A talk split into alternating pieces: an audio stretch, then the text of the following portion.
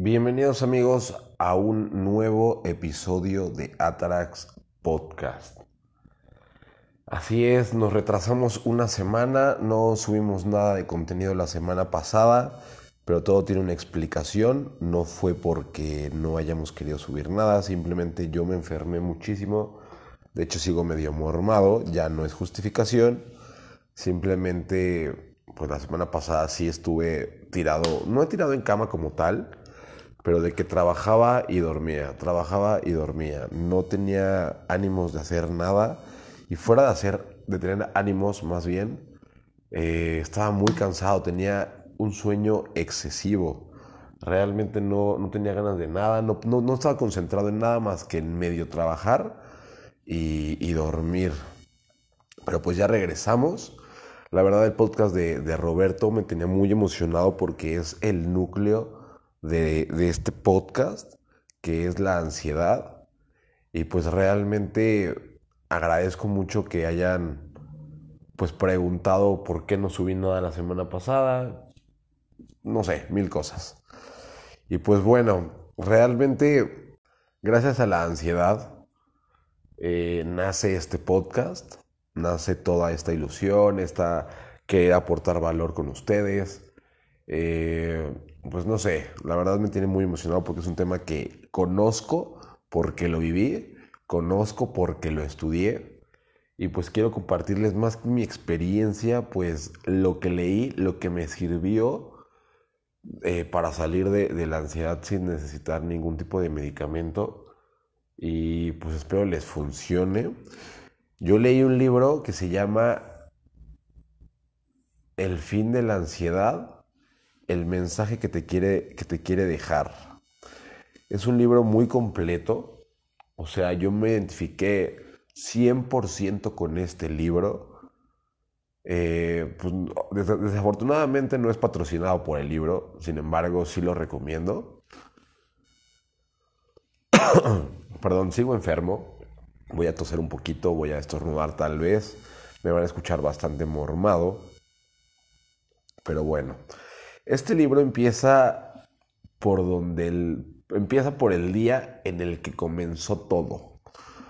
Y hace referencia como en el momento en el que identificas la ansiedad, en el momento en el que es tu primer momento. Pero bueno, antes de, empezar con el libro, quiero decir que este, este, estos fragmentos de ansiedad los voy a dividir en dos. Hoy lunes voy a subir uno el miércoles voy a subir otro y el jueves retomamos normal con entrevista y lunes eh, recapitulación. Entonces, regresando a lo del libro, pues sí, comienza por donde el día en el que empezó todo. Cuando identificas la ansiedad, que empiezas a tener como muchos pensamientos muy rápidos, empiezas a, pensar mil cosas, eh, pues sí, es una, una cosa bastante fea cuando te das cuenta que que te empieza a generar mucho miedo y no sabes ni por qué.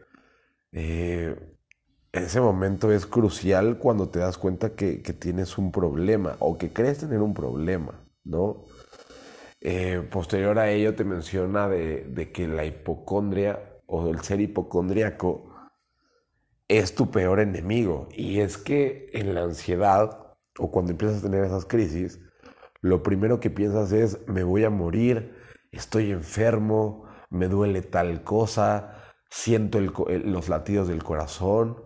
Eh, en mi caso yo pensé mil cosas, pensé que tenía cáncer, pensé que tenía diabetes, pensé que tenía VIH, pensé que tenía eh, derrame cerebral, que me iba a dar un infarto. Todos esos pensamientos los tuve en menos de un minuto de que me empezó a doler la espalda porque me había caído, pero yo lo razoné como de, pues es que me duele la espalda porque seguramente tengo COVID y me duele el pulmón y tal vez no es COVID porque ya me hice la prueba, entonces tengo cáncer de pulmón porque fumo, pero entonces, ¿por qué estoy sintiendo el corazón a todo lo que da? Seguramente me va a dar un infarto y se me está durmiendo el brazo derecho. Entonces, pero ¿cómo voy a sentir ¿Cómo me va a dar un infarto si jamás he sentido o jamás he vivido un infarto? Seguramente tengo algún otro cáncer. Eh, o seguramente tengo diabetes porque a, mi tía le duele el pie y a mí también me está doliendo el pie y, el pie diabético. Y, qué tal si, ok, ¿sabes qué? Pues no tienes nada, nada de esto, simplemente te estás volviendo loco, esquizofrénico, eh, empiezas a tener como debrayes mentales, empiezas a sentir cosas en la cabeza y dices, güey, creo que sí me estoy volviendo loco. Entonces hace mucha referencia en cuanto a la hipocondrías, o no sé si se diga así, pero cuando eres hipocondriaco, que es tu peor enemigo. Y tiene mucho sentido porque yo así me sentí. Entonces, cuando te das cuenta, pues no tienes nada. Simplemente te estás enfocando muchísimo en ti. Te estás encapsulando tanto. Mi psicóloga me dijo en un momento de terapia de, de que deja de estar tan dentro de ti. O sea, está bien que estés contigo, pero no sabes estar contigo porque nunca te has conocido de esa manera. Entonces muchos se van a poder identificar con esto de que empieza, piensan que tienen muchas enfermedades cuando simplemente solo es tu cabeza girando. Entonces, está cañón, está muy cañón. Ahí lo, lo primero que, que me funcionó en esos momentos fue pues meditar, hacer ejercicios de respiración, respirar por el diafragma para poder llevar el oxígeno al estómago, porque en algún momento leí, perdón, que eh, leí un blog en el cual decía que los bebés siempre respiran como por el diafragma y por eso se les infla la pancita, porque realmente no, no debemos respirar por los pulmones como tal. No es que esté mal, pero se nos olvida respirar por el diafragma y cuando, llegamos cuando llega el oxígeno al estómago encuentra cierto equilibrio y ahorita les explico por qué. No sé si se los puedo explicar ahorita o en el segundo podcast, bueno, el, el del día miércoles, porque les digo que esto lo voy a extender bastante y es importante porque con mi experiencia pues todo fue lineal. Voy a tener una línea de, de, tiempo en cuanto a la ansiedad. Estos fueron los primeros pasos que yo viví, bueno, los primeros momentos que viví que fueron los peores, ¿no? Una vez que vivo esto y que le platico a mi psicóloga, a, pues, a mi familia, que fue mi mamá la primera que, le, dije, es que, es que me siento enfermo, pero no sé qué tengo. Llegué, la abracé, lloré y le dije, no sé qué tengo. Lloré como un bebé. Hace mucho no lloraba así. Y mi mamá pues obviamente se espantó porque dijo, pues ¿qué tienes? No, no, no sé qué tienes, te llevo a dónde, a qué doctor, vamos, no sé, vámonos ya. Y le dije, es que no sé a dónde ir porque realmente me siento muy enfermo. Pasó. Y este libro nos lleva a la parte de, el primer paso es aceptar que tienes ansiedad. Es aceptar que todo lo que estás viviendo es pura ansiedad y que no tienes absolutamente nada. Cuando creo o cuando empiezo a, a creer que sí vivo con ansiedad y que no es otra cosa más que ansiedad, que pues prácticamente sí es una enfermedad y que muchos minimizan y que otros pues la, maximizan. Cuando yo lo acepto es como de, ok, vamos a darle eh, el beneficio de la duda y pues igual y sí es ansiedad, ¿no? ¿Qué hago? Y empecé a investigar y empecé a leer que pues tienes que distraerte, hacer cosas, no estar pensando todo el tiempo en qué tienes. Pues la, la clave de la ansiedad es la distracción. Porque yo con la ansiedad me sentía inútil, de que no estaba haciendo nada. Y no era así, simplemente estaba muy encapsulado en mi cabeza. Entonces, pues yo les sugiero o les, les recomendaría que se empezaran a distraer, a despejar, a leer, a hacer ejercicio. Claro que el ejercicio es fundamental para poder sacar toda esa ansiedad. A mí algo que me funcionó muchísimo es hacer ejercicio, cambiar mi alimentación totalmente, a tal grado que los alimentos que yo me metía nutrieran también mi cuerpo y mi cabeza, mi mente. Y estoy hablando, sí, de omega 3, de vitaminas, de, de, pues sí, de nueces, o sea, cosas que, que llegaran a mi, a mi cerebro y lo nutrieran. Porque obviamente cuando estás desequilibrado e, en cuestión de, de, pensamientos, tu cuerpo también normalmente está desequilibrado en cuestión de, de proteínas, de vitaminas, de todo eso. Entonces, eh, pues sí, empecé a cambiar todo eso y yo fue un momento que fue como en septiembre cuando empecé a vivir esto y me dije a mí mismo,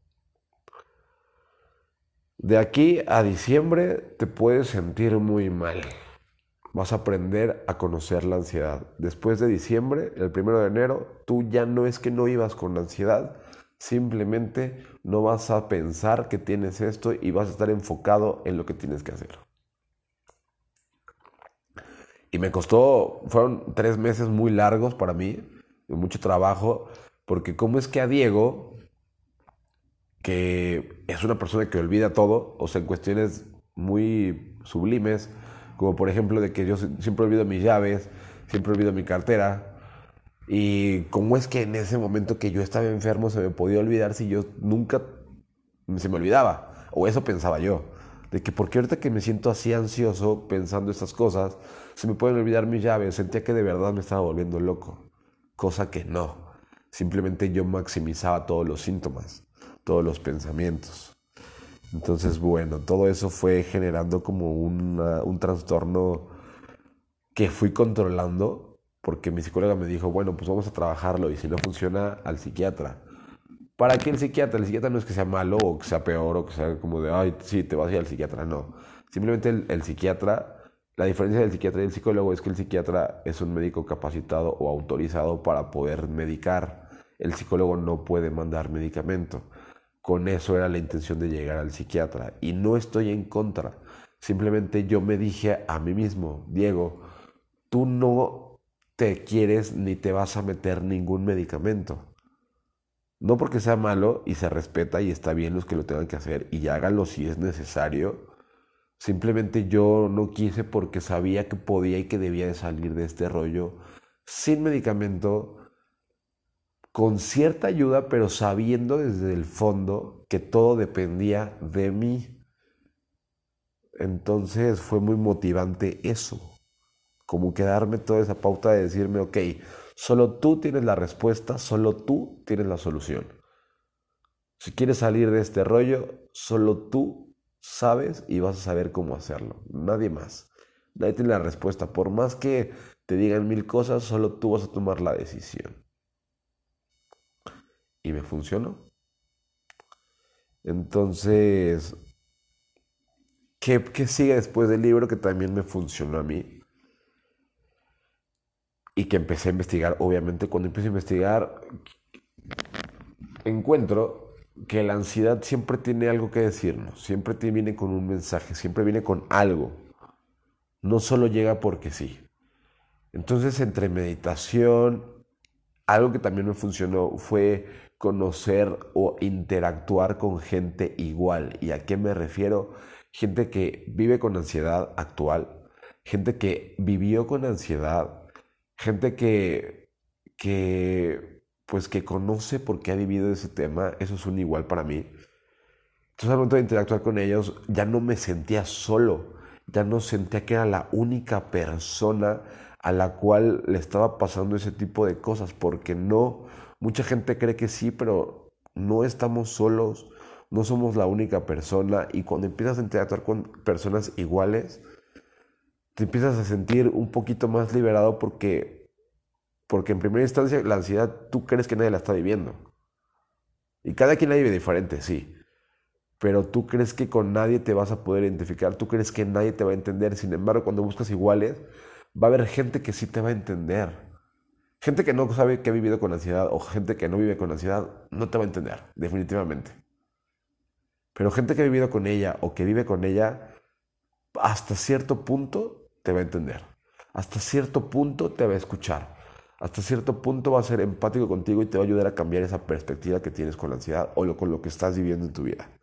Entonces, cuando tú vives con esto, lo primero es buscar ayuda.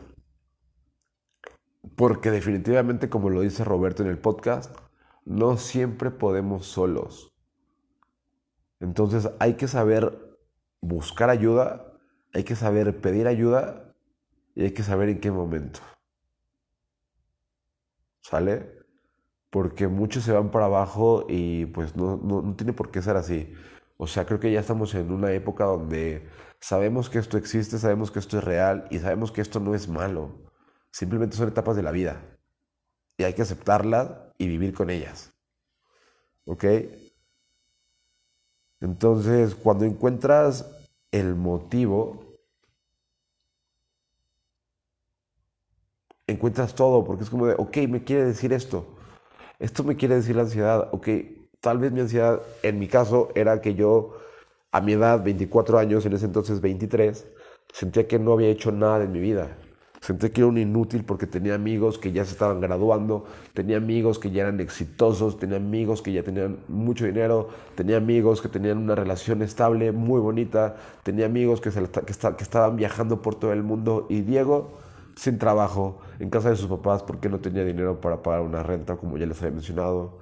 Este, porque Diego no tenía una relación estable, había terminado una que dijo, güey, ¿cómo es posible que no te esté funcionando nada? Esas eran mis ansiedades. Y de cómo es que ya no puede ser independiente. Entonces cuando identifico eso dije, ok, no estoy tan mal. O sea, reconocí que tenía que volver a ser independiente, que no era el momento, porque necesitaba esa ayuda. entendí que necesitaba un trabajo mejor del que tenía porque ya, a pesar de que había perdido el mío en la pandemia, tenía que encontrar uno que me llenara o para poder crecer. ¿Sí? Y luego el libro me lleva a una parte que yo no conocía, que es la homeostasis. La homeostasis es el químico del cuerpo que cuando tu cuerpo y tu mente dejan de estar en desequilibrio, la homeostasis se libera y es cuando tu cuerpo deja de estar en equilibrio. Entonces, si tu pensamiento ya no está en equilibrio y se dispara la homeostasis, tu cuerpo deja de estar en equilibrio. Entonces ya nada en tu vida tiene un equilibrio y es cuando ahí tienes que actuar. Y esto se activa porque tenemos, el cerebro se divide en tres, el consciente, el inconsciente y un cerebro que yo no conocía, que, era, que es el cerebro reptiliano. Este cerebro reptiliano es un cerebro muy antiguo y que no se utiliza más que por instinto. Entonces, si tu cabeza te crea esa ansiedad en la cual te hace entrar en desequilibrio, cuando tu cuerpo siente cierto desequilibrio, actúa el cerebro reptiliano liberando la homeostasis. Cuando entiendo esto, boom, empiezo a hacer mil conexiones y digo, güey, todo cuadra, todo tiene sentido. Qué padre es conocer esto. Qué padre es conocer todo este rollo porque pues ahora entiendo por qué me sentía así mental y físicamente. Entonces, y me dio pauta a mejorar como persona, a vivir a conciencia. Y antes contaba esto y me daba ansiedad, ahorita lo cuento y simplemente me encanta hablarlo porque ya lo entendí. Y claro que vivo con ansiedad y hay días en los que no son los mejores, pero no significa que sean malos. Simplemente aprendo de, aprendo de esas circunstancias y me motiva a seguir, a seguir y a seguir y a seguir y a seguir. Entonces es padrísimo porque tú como persona te empiezas a motivar a seguir, ¿no? Y lo mejor que yo me pude haber dicho es como de, ok, pues sí, sí me gusta pedir ayuda, ya sé pedir ayuda, sin embargo, como les mencioné hace unos momentos, la respuesta está en mí. Yo voy a saber hasta dónde parar, yo voy a saber hasta dónde llegar con la ansiedad. Pero mientras, quiero conocer qué es lo que tengo, con qué estoy viviendo, con qué estoy lidiando. Porque Diego, para que lo sepan, es una persona que si le duele la uña del pie, tiene que buscar el motivo del por qué le está doliendo la uña del pie. No solo porque sí, las cosas en mí no son solo porque sí. En mí las cosas siempre pasan por algo. Y ese algo lo trato de encontrar siempre. Entonces, cuando pasó todo esto, pues yo tenía que buscar por qué vivía con ansiedad, qué era lo que me estaba motivando a llegar a la ansiedad. ¿Por qué tres días antes, Diego no se sentía así. Y eso me llevó a, crecer muchísimo como persona y a conocer la ansiedad como tal, a verla face to face. Y cuando obviamente lo primero que quieres hacer es enfrentarla, pero a la larga te das cuenta que, pues que eso no funciona, porque la ansiedad va a seguir en ti. Al afrontarla face to face, solo la alimentas. Al aceptarla, abrazarla y aprender a vivir con ella, es lo que te va a motivar a seguir viviendo.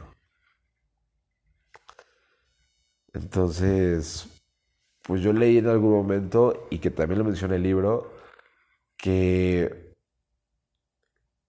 lo primero que hay que hacer, y que es muy importante, es, ok, vivo con ansiedad, ya, lo acepto. Ya encontré el motivo, ya encontré pues físicamente lo que pasa, ya, ya, ya sé que tengo ciertas cosas de hipocondria que es, reitero, no sé si así se diga, pero ah, la hipocondria así, así es. ¿Y qué, ¿Y qué pasó después? Cuando lo acepto digo, ok, primer paso, sonreír. Simplemente y es un ejercicio que te lo dijo ahorita. Simplemente sonríe. Así, márcate una sonrisa en tu cara sin motivo, sin razón. Solo sonríe. Quédate más de 20 segundos sonriendo. Nos vamos a contar 15 segundos sonriendo para ver cómo cambia tu estado de ánimo. 1, 2, 3, 4, 5, 6, 7, 8, 9, 10, 11, 12, 13, 14, 15, 16, 17, 18, 19, 20. ¿Ves? Digo, yo sé que dije 15. yo sé que dije 15, pero bueno, lo fuimos a 20 para que vieras el cambio de ánimo que te da solo sonreír. El hecho de marcar una sonrisa en tu cara te cambia la perspectiva. Y fue el momento cuando sonríe esos 20 segundos y dije, es el momento de hacer algo. Es el momento de tomar acción, que también lo mencioné en el libro. Es el momento de, de empezar a no a ponerme en contra de la ansiedad, sino en actuar para sobrellevar la ansiedad. Entonces, fue muy padre. O sea, ahorita te digo, qué bueno que viví esa parte de mi vida, porque si no, si me hubiera puesto a enfrentarla face to face todo el tiempo, nunca habría llegado a este momento y bueno, por algo pasan las cosas como se los digo y es muy motivante. La verdad es muy padre para mí hablar de la ansiedad. Es un capítulo que estoy esperando muchísimo el de Roberto para poder hablarles de esto. No tenía ni siquiera idea que lo iba a dividir en dos. De hecho, ya terminamos la primera parte porque pues si, no, si, si sigo nos vamos a extender muchísimo con esta primera parte de la ansiedad. Y pues el miércoles seguiremos con la segunda parte. Muchísimas gracias por escucharme. Gracias por estar aquí. Les dejo las páginas de Instagram y de Facebook de Atarax. Es Atarax Podcast en Instagram y en Facebook también. Recuerden Atarax con doble X. Y Diego-Jerónimo, mi perfil personal. Pueden escribirme si alguien vive con ansiedad. Si necesitan ayuda, si conocen a alguien, compartan el podcast. Eh, por lo menos este capítulo que es muy importante. Y el jueves viene un podcast que viene muy ligado a la ansiedad. Hablaremos de depresión, que está súper ligado, son son, vienen en conjunto la ansiedad y la depresión. Pero bueno, es lunes, inicio de semana. Les deseo una muy bonita semana a todos. Mucho éxito en todo lo que hagan. Ya nos estamos acercando a la Navidad. Muchos estamos emocionados. Realmente a mí, Diego Jerónimo, no me encanta la Navidad, me encanta más Año Nuevo. Pero pues, a los que les mama más Navidad y a los que no tanto Año Nuevo, pues, a todo el mundo les voy a desear una feliz Navidad, un próspero año nuevo Eh, disfruten mucho esta semana, que ya es la penúltima del año. Gracias por estar aquí. Sí nos retrasamos una semana, pero lo vamos a reponer, no se preocupen. Cuídense mucho, les mando un abrazo, un beso y que pasen un excelente inicio de semana, una excelente semana. Un abrazo a todos. Chao.